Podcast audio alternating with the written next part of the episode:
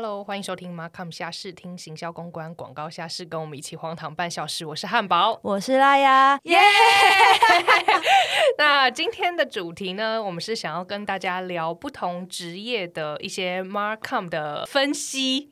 好好意思讲分析吗？我们自己自身经验的，对对，自身经验谈啦，自身经验谈。为什么会想要聊这个？也是跟大家分享一下，其实每年的三到五月都是校园征才的旺季嘛。我才刚从那个征才的现场就是跑过来呢。对，今天汉堡是走一个非常赶场的路线，我们大家给汉堡一个掌声好吗？现在是两边各地往返，真的是非常辛苦的。没有没有没有，就是因为我以前觉得这种征才都是六月，结果就是现在越来越提前，所以我们想说在就是现在这个时候，也可以跟大家稍微的分享一下，我们之前就是拉雅也有待过，就是像新创啊，对游戏业也蛮清楚的。那我之前在代理商的时候，也有不同的就是产业的一些客户，所以我们想说可以跟大家简单的分享一下一些产业的心得啦。对，就是针对每个不同的产业，到底马康人在这些产业里面是做什么事情呢？没错，没错。那开始之前呢，也不要忘记可以分享、订阅我们马康虾事的 Podcast。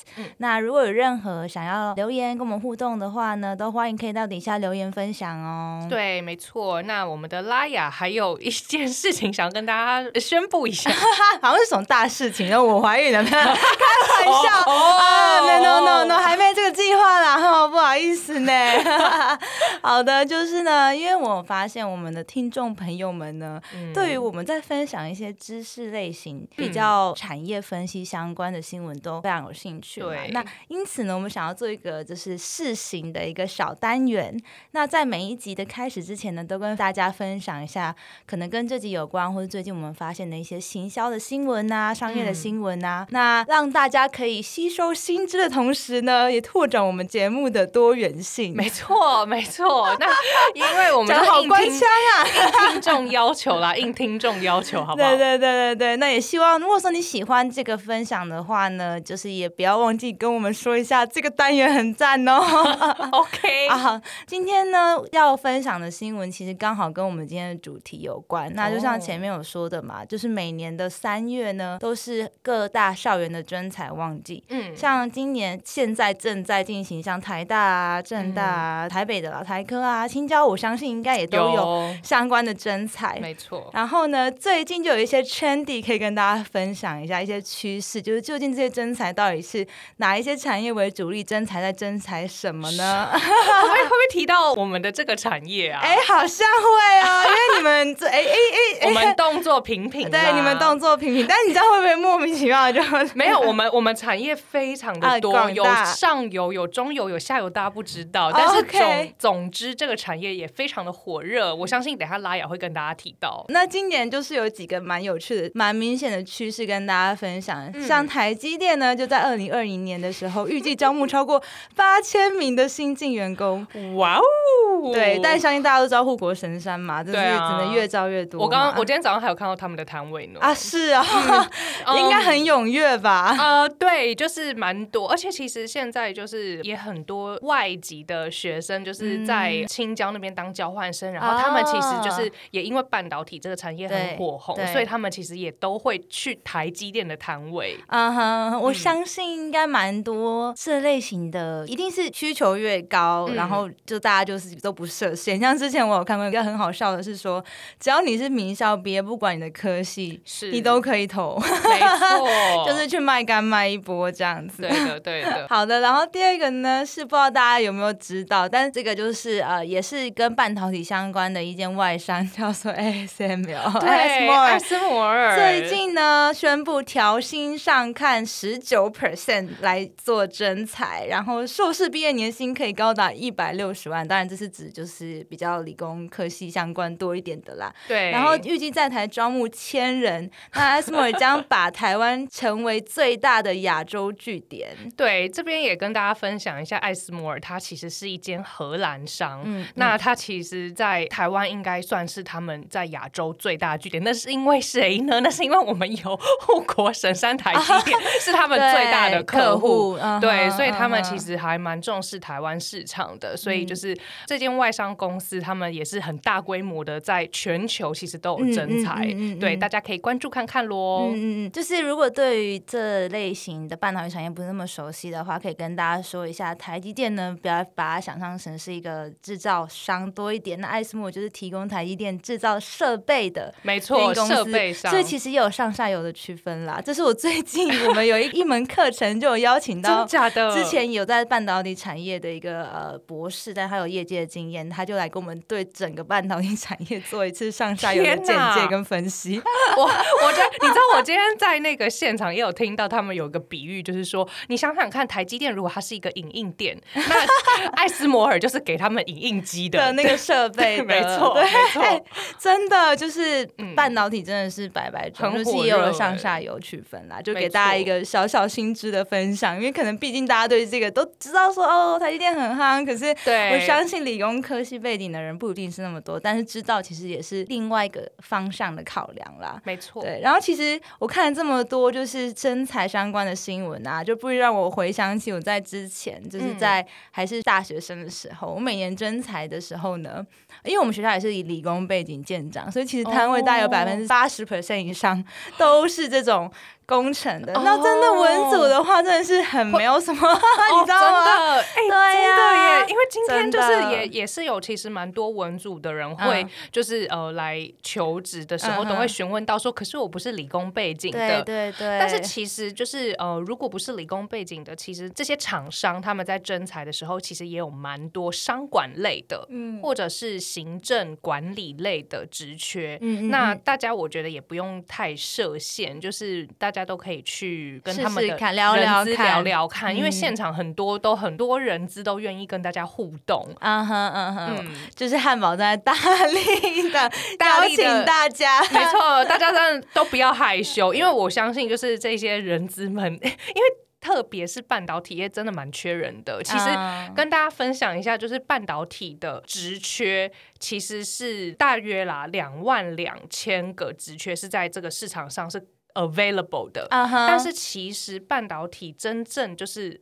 台湾的半导体人才是大概只有一万八千人左右，所以其实它是一个。供不应求的状况，对对对，它供需是有一个失衡的，所以其实半导体产业他们也还蛮很鼓励大家跨职，就是来转职。这相信大家之前新闻应该有看过，就是说呃有一些设备商他们甚至在招募机师来当他们的设备维修人才。哎，真的就是因为刚好我前面有讲到，我最近听了一个讲座，就是半导体产业的这个一个博士来分享，那他就说之前在他们那那一间公司也是发问，是不是？曲博？不是。哦，不是。啊，但我也有上过曲博的课。怎么你跟他很熟吗？没有，因为就是他，他真的算是半导体产业界蛮蛮火红的一个 KOL 哎。哦，你觉得他的火红是好的还是不好的？这个我真的超好奇。你知道呃，因为我上曲博课嘛，在在上学期的时候哇，然后呢，就是我们有一个 group，那个 啊，哎，我想要听，我想要听。他一上新的片，他就会 PO 在那个群组里面说，哎，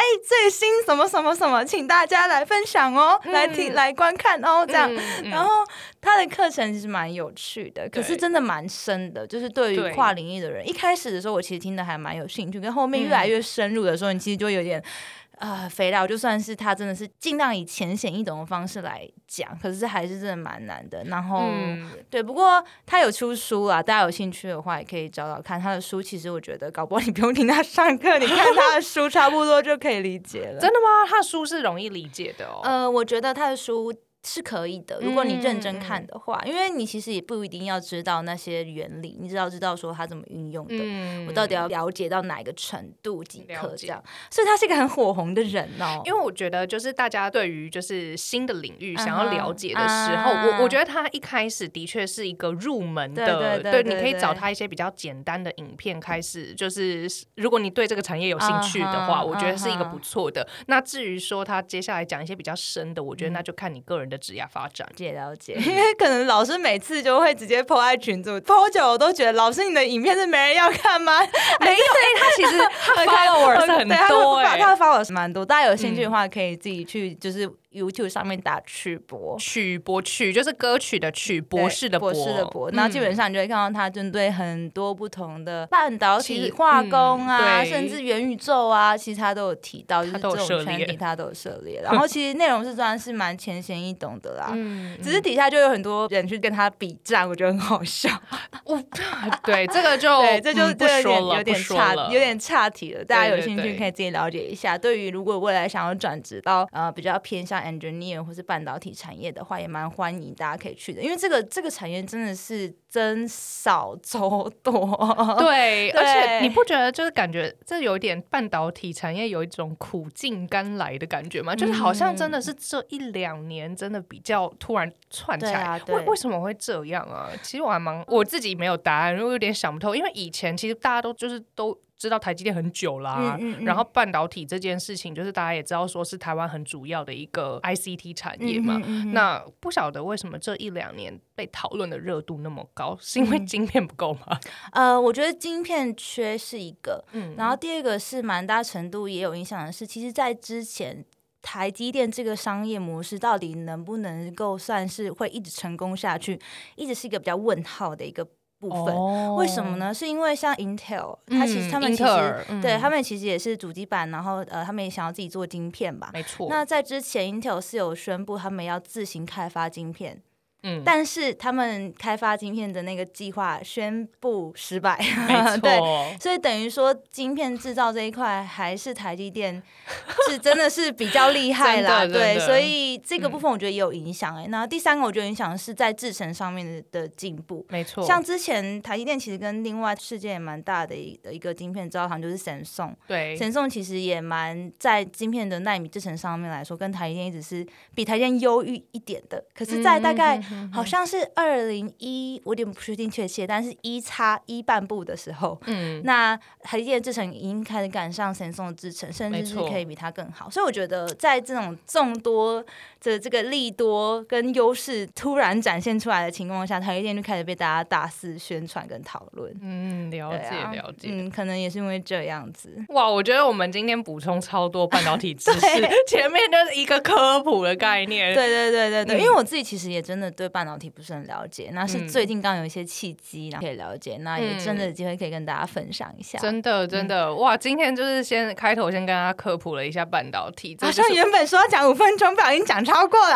对啊，没关系，没关系。那我们接下来是要直接切入我们的正题，跟大家分享不同产业的 Markom 了吗？可以啊，可以啊。来，要先开始喽。哦，要吗？我可以先讲我自己可以分享的话，我可能会比较偏向是针对游戏产业的 Markom 到底在做什么，跟。其实有短暂待过比较偏向教育类型的新创，可是那个真的是我不确定是不是通则，可是我也可以分享一下，在那个教育新创里面，马玲玲在不在做什么，或是可能他是新创到底在做什么啦？这样了解了解。然后当然科技产业针对呃。产品部分的新创在做什么？这三个是我可以比较分享的部分。了解。那首先先讲游戏产业哦，就是我觉得游戏产业的编制蛮特别的，就是它其实跟产品会联动的很紧密。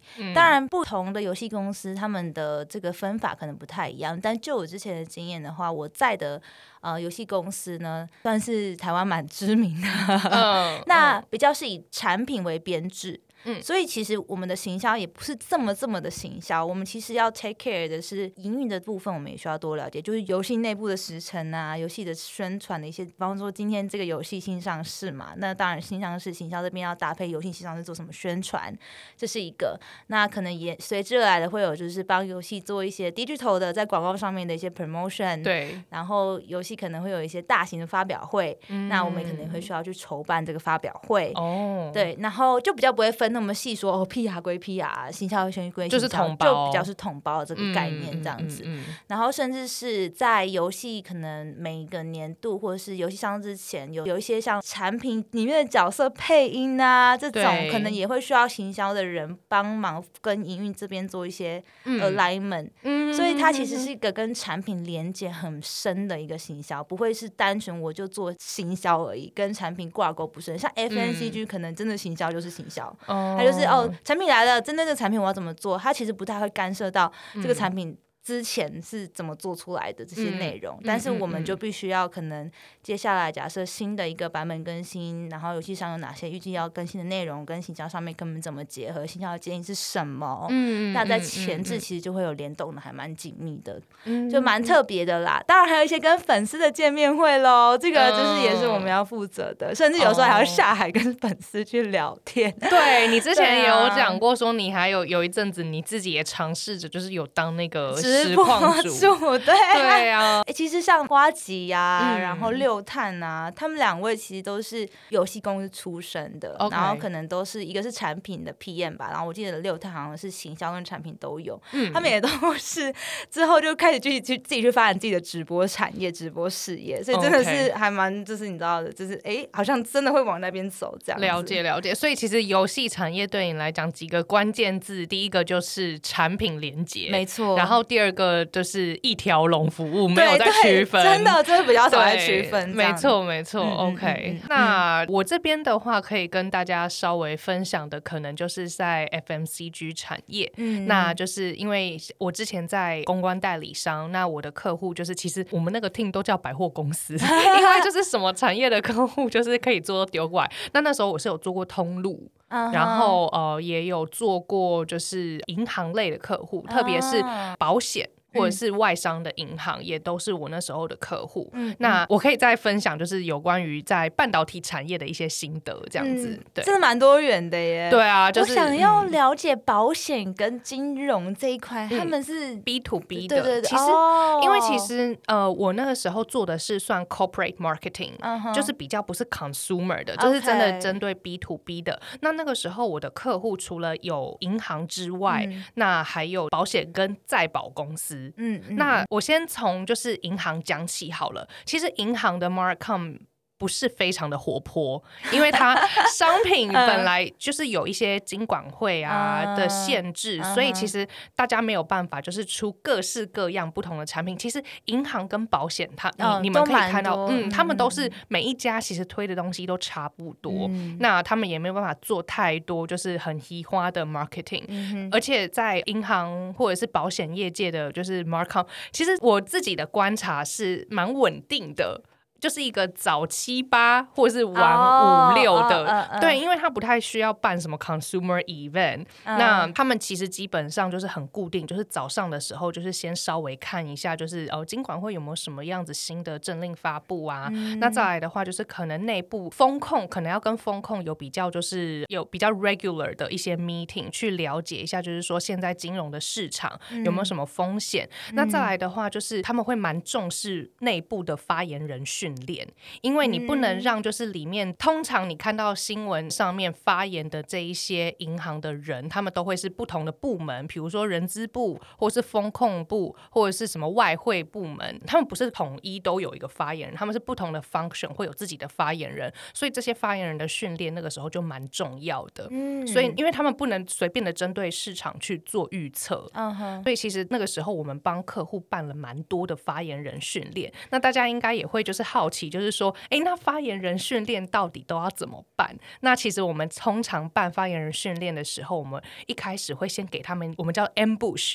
因为这些人他可能没有受过媒体训练，然后有时候看到媒体他会紧张或者是太嗨，然后不自觉的就透露出很多就是 under table 的讯息，不该被透露的事对，所以我们才要做发言人训练。所以一开始的时候，在他们还没有上课，我们先去做图集，就是我们会假扮成记者，然后有一个非常专业的摄影师，就是他很像那种出击大哥，然后打超大的光，然后就说：“哎，不好意思，就是我们针对随便讲中美贸易战好了，请问对，就是目前现在外汇市场有什么样子？”的变动，然后那个人可能就会觉得说，呃，有点惊吓，不小心可能就会讲话支支吾吾，或者是透露了一些就是市场上的讯息。在这一连串图集结束完之后呢，我们就会有一个讲师。那这个讲师通常我们都会请线上的记者，但是已经不是跑那一条线的记者出来去分享，就是站在媒体的角度，你刚刚怎样的发言，那站在记者的角度会怎么去看，然后他要怎么去建议你说，你身为一个发言人，什么样子的讯息是媒体要的，或者是。是说什么样子的讯息，其实不建议你透露太多，因为那个东西可能太 eye catching，他就会把它上标。所以我们会就是站在记者跟媒体公关的角度去跟他讲说，你要该讲什么跟不该讲什么。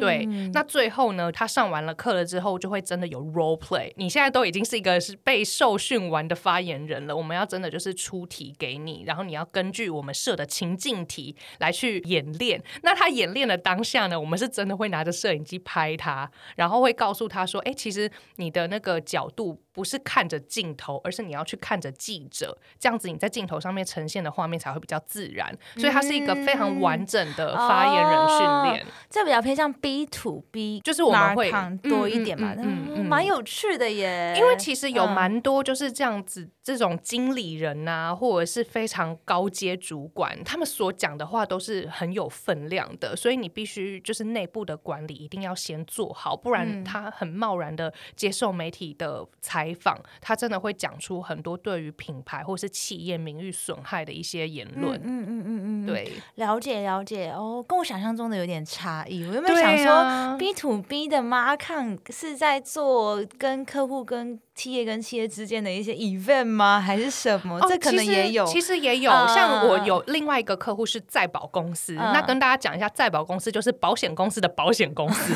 所以就是如果就是今天假设发生了一个地震，好了，就是很多人寿啊，他们可能就会开始出理赔。但是当这个金额实在是过高的时候，其实他们会把风险转嫁到叫做再保公司、再度保险这个公司。那那时候我有一个呃再保公司的客户呢，他就是想要。在台湾办一个 VIP party，OK，对，那他的客户就会是这一些人寿。或是保险公司，那那个时候我们就会觉得说，哦，这种保险公司的 VIP party 是不是都是穿着那个西装笔挺、金光闪闪，然后就是星光大道很无聊的论坛，然后那那个时候我们就帮这个客户的 party 取名叫做 Facing the Future，Facing the Future 就是让我们一起面对未来，对，因为其实保险这个东西就是一个防患未然的概念。那那个时候 Facing the Future，那我们想要有一个比较未来感的设计，所以我们就。请了那个机器人，一男一女。呃，我们是请真人的 model，但是我们追星成机器人，成机器人，所以他们他们的衣服都是金属的，对，就是很很有趣。那因为那个时候我们想要有未来感嘛，所以那个 VIP party 里面的饮料，我们是用试管，然后里面就会用一些人工色素啊，然后让它有一种荧光的那种 呃 cocktail 的感觉。然后我们就请机器人 model passing around，就是让大家。喝我们的试管饮料，就是其实你在设计这一些 B to B 的客户活动的时候，还是可以融入一些 consumer marketing 的这种 idea 进去。这就是那一场活动，就是跟其他的在保公司相较之下比较成功的原因。因为其他的在保公司真的就是一整天的 seminar，嗯哼，教你就是要怎么去预测未来的风险。当然这些东西我们也都会提供，可是都已经是 VIP party 了，就是大家真的是可以 chill 一点，然后可以维系客户的关系。所以其实 B to B 它还是可以有不同的。的做法只是在金融业上面的变化，可能就是要多一点心思。嗯，因为我的确我之前比较都是做面向消费者多一点的 marketing，所以我的思维真的就很面向很 to C 这样子，很 to C。对，今天有让我哦对 to B 有更了解一点，这样尤其是金融产业这种我们可能想象中比较硬一些的。嗯，我觉得 Facing the Future 蛮有趣，Facing the Future 真的很好笑，而且在后来那个这个活动，我们也有拿到就是我们拿去报奖，对对 对，因为真的就是蛮不一样。而且其实成效也蛮好的，因为你透过一个比较轻松的场合维系跟自己的客户关系，其实它就是等于说可以帮助客户就是稳固他的那叫什么客户关系吗？企业关系对，就不会留单呐，这样讲，对对对，流失率哦。报奖的话，跟大家补充一下名词，就是报奖是其实像我们很多 marketing 的一些行销案件，不管是 to B to C，那这些案例呢，都会有一些线上或是世界知名的一些奖项，奖项我们可以去做报名，然后。通常拿那个奖项的话，就可以帮你公司添上一笔，就是说，哦，这间公司是有荣获，是业界最佳第一的报奖对，你就可以放在你们的公司官网上面，真的增加一些 credit。那这大概就是金融产业的一些呃经验，跟大家稍微做个分享。那我接着分享，就是另外，我觉得新创跟我在科技产业做 to C 的这个两个可以结合在一起。基本上新创大家就把它想象成是一个。个非常 edge，然后非常没有那么多分工明确的一个概念，所以其实虽然我。挂行销，但我除了要做 content marketing 之外，就是怎么样帮我们的，因为我们是一个教育的一个新创嘛，所以我们要怎么样拉呃不同的文章、不同内容进到我们这个 website 里面，这是一个。嗯。然后呢，同时间我们可能要肩负一些 BD 的一些工作，我们可能要跟学校的老师去维系一些感情啊，协助 BD 一起做宣传啊，帮他们拍摄一些影片啊等等。然后或者是有时候我们也要帮老师做教育训练啊，which 这可能也是 BD 或是营运比较需要去 take care 的地方，但我们基本上都会到场支援，去帮助他们做一些 training。其实我有点不太确定，就是做 training 这件事情到底算不算是行销？可是可能有一部分是，但是在新创基本上一个人就是当十个人用，所以大家在加入新创之前，其实其实也是一个蛮好的一个磨练啦。就是说你可以学到很多不同的技能，跟要 take care 很多临时的一些突发状况。其实我觉得对于 Marcom 人来讲，就是这些 training 其实真的都是蛮必要，而且我觉得如果有这些资源的话，大家真的应该要可以多多的去利用。因为其实说坦白点，进入 Marcom 界并不是门槛非常高的工作，但是你要做的好，或者是你真的要做的很细致，我觉得某一种程度上 training 还是必须的。对，然后我自己觉得主持能力这件事情不怯场，那件事情在 Marcom 界也非常重要。对，就你要成为一个全方位的 Marcom 人才，真的没办法只坐在电脑前面，然后去去下下广告。没错，那真的就是比较偏向 digital 操守的部分。但是如果你要真的成为一个全方面的话，真的是样样都要磨练，样样都要有一个 set。没错，没错，特别是针对 consumer facing，对呀，真的 consumer facing 就真的需要厚脸皮一点。对，像我科技产业的话，虽然我们后来到这间比较大的公司，我们其实比较少有直接面向消费者这种活动。嗯，可是呃，当然我们要肩负的这个 digital 偏 digital 多一点的 event，其实是更。庞大的，所以可能包含前面比较 strategize 的部分，怎么样在针对台湾市场做出符合台湾市场的策略规划？嗯。一整年度，然后接着下来是针对每个产品，我们要有预测，嗯，然后有有执行，然后同时我们可能也要邀请各不同的 KOL，对，就是代言人来帮我们一起宣传这个产品，然后最后要结案。那其实这些中间的。过程当中讲起来很容易，但里面有非常多的细节，真的是需要需要鞠躬尽瘁的。没错，没错。其实我觉得就是在讲就是整个行销活动的时候，大家就是通常从前期的准备，然后到中间的执行，其实都大家都有一个 idea，知道大概要怎么做。但是我觉得其实大家很常忽略是后面 sustain 跟收尾的部分。是的，是的。对，就是我觉得像通常啦，我们之前在跟就是客户提案的时候，我们三个环节就是会想到第一个环节就是打。awareness 先提升东西不产品跟服务或者是品牌的知名度，中间的阶段我们都会是觉得说是活动跟 engagement 的部分，就是要跟就是消费者或者是跟你的客户有互动。最后一个阶段就会是 sustain，就是你不是东西放完烟火之后就没了，你可能要稍微去看一下，就是这一次的活动有什么东西是可以持续的在跟呃你的客户去做再行销，或者是把这一次的经验复制到下一个 cycle。我觉得后面。这一段其实会建议行销人可以在这一块上面多去想一下。像之前我自己觉得，在小的新创公司，你可能真的很难有一个完整的 process。但是我觉得这个技能是必须要磨练。你要知道，说我每一个行销的 campaign，我的目的到底是什么？我到底学到了什么？我的有没有达成我目标？我学到了什么？哪些可以运用到之后面的？嗯，然后就慢慢的这样无限延伸，把他的层级一步一步往上提升，最终你就会成为一个全才的。我我到现在都我到现在都还不好意思说自己是就是全才的行销人，但是我觉得我接下来可以跟大家分享的就算是呃通路的行销。那那个时候我我的客户是某一社区型超市品牌，这份工作最好玩的是我们会有一个 calendar。那个日历就是把所有的节庆都列出来，比如说我们刚刚过的一二月的，呃呃，没有，那个时候还没有到，没有没有这些造节的活动。那个时候可能一二月就是年菜或者是草莓季，然后可能接下来就是六月、七月到八月可能是冰品季，或者是有什么呃国际啤酒的，然后再来可能就是十月、十一月有万圣节，或者是靠近十二月有圣诞节。那那个时候我们就会把一个 calendar 全部都。弄出来。那我不晓得你记不记得以前苹果日报有所谓的什么母亲节蛋糕评比，有没有？哦，好像有。蛋黄酥评比，什么勾剩剩剩的，对对。然后靠近就是除呃靠近年节的时候会有年菜评比。我跟你讲，就是那些东西，我还记得我们那个时候都必须要拿客户的蛋糕，然后我们就真的是直达苹果日报总部，然后请他们吃，就是他们会请来一些，就是我不知道什么胡天蓝哦，还是那些真的会有哦，他们真的会请一些人，然后出来或者是厨师，那就是在现场，然后大家就切你的母亲节蛋糕，然后出来给他评比，然后那他会吃，吃完之后就会有结果，所以你在那个现场，你就会看到，比如说，哎，这是。同业的公关人员也在场，然后 大家的蛋糕就拿出来，就是说，哎，这是我们今年的蛋糕。而且其实这些评比啊，都越来越早。哎，你想想看，五月的评，呃，五月不是母亲节吗？那请问一下，什么时候预购母亲节蛋糕？大概四四月左右。跟你讲，三月就开始母亲节蛋糕预购，所以你大概二月底的时候，你就会开始跟记者联络，就是说，哎，你们家什么时候要做评比？哦，我以为那些评比都是。都乱讲的，没有，我们是。哎，等一下，这个公正性就是我不知道，但是我只知道那个时候我们真的都要在非常早的时候就把产品拿出来，然后去现场。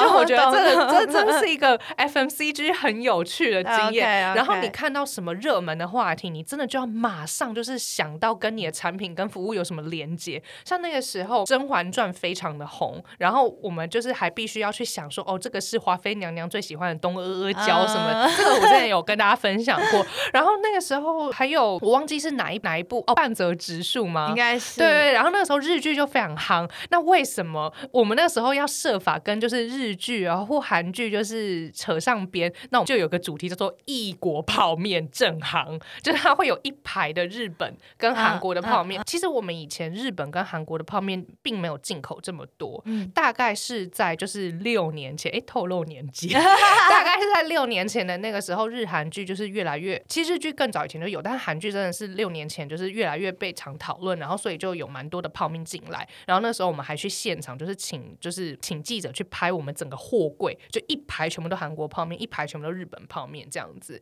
必须要想办法跟现在的话题搭上边。我觉得这个是那个时候压力很大的地方。嗯，对，因为你不讲的话，你的同业如果先出了，你就等着被。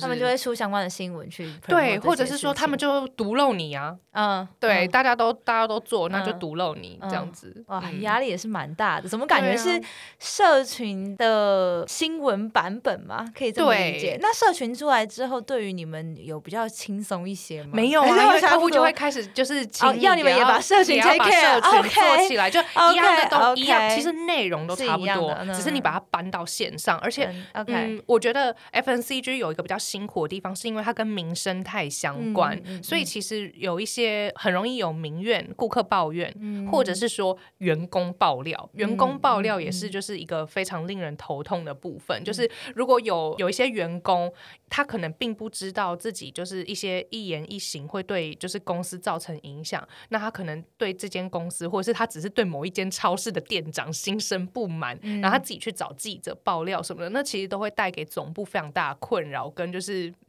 影响，嗯，你知道让我想到之前全联他们不是跟就是奥美合作嘛，然后前阵子不是在呃。就是徐崇仁的信件的事件之后，他们就消极了一阵子嘛。没错。然后那时候大家都在面，就是说什么，哎呀，奥美好可怜呐，被 董事长冲康啊，什么什么。但是没有，他们最近又回回来，又回来抄了。我觉得 which is good。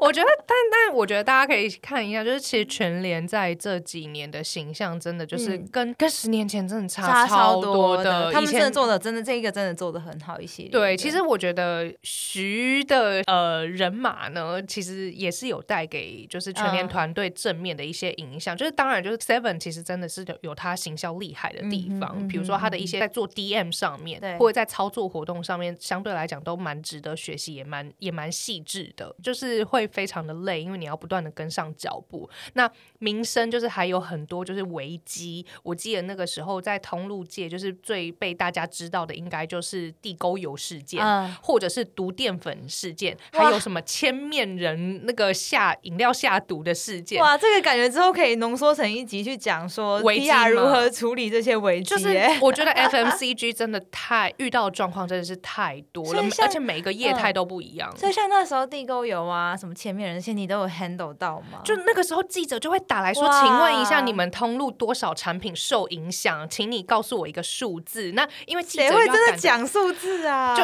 大概比如说多少呃下架，比如说呃今天假设 我要我要拿什么讲？假假设今天就地沟油，然后嗯因为什么东西有油，我们就讲油品相关油品相关的产品好了，那他就会说大概有多少类产品就是受影响。那请问现在都下架了吗？还是还没下架？那因为我并不是总部的人，对呀，我只是代理商，对，没错。那那个时候你只能就是跟记者稍微说一下，我们现在目前还在跟客户理解。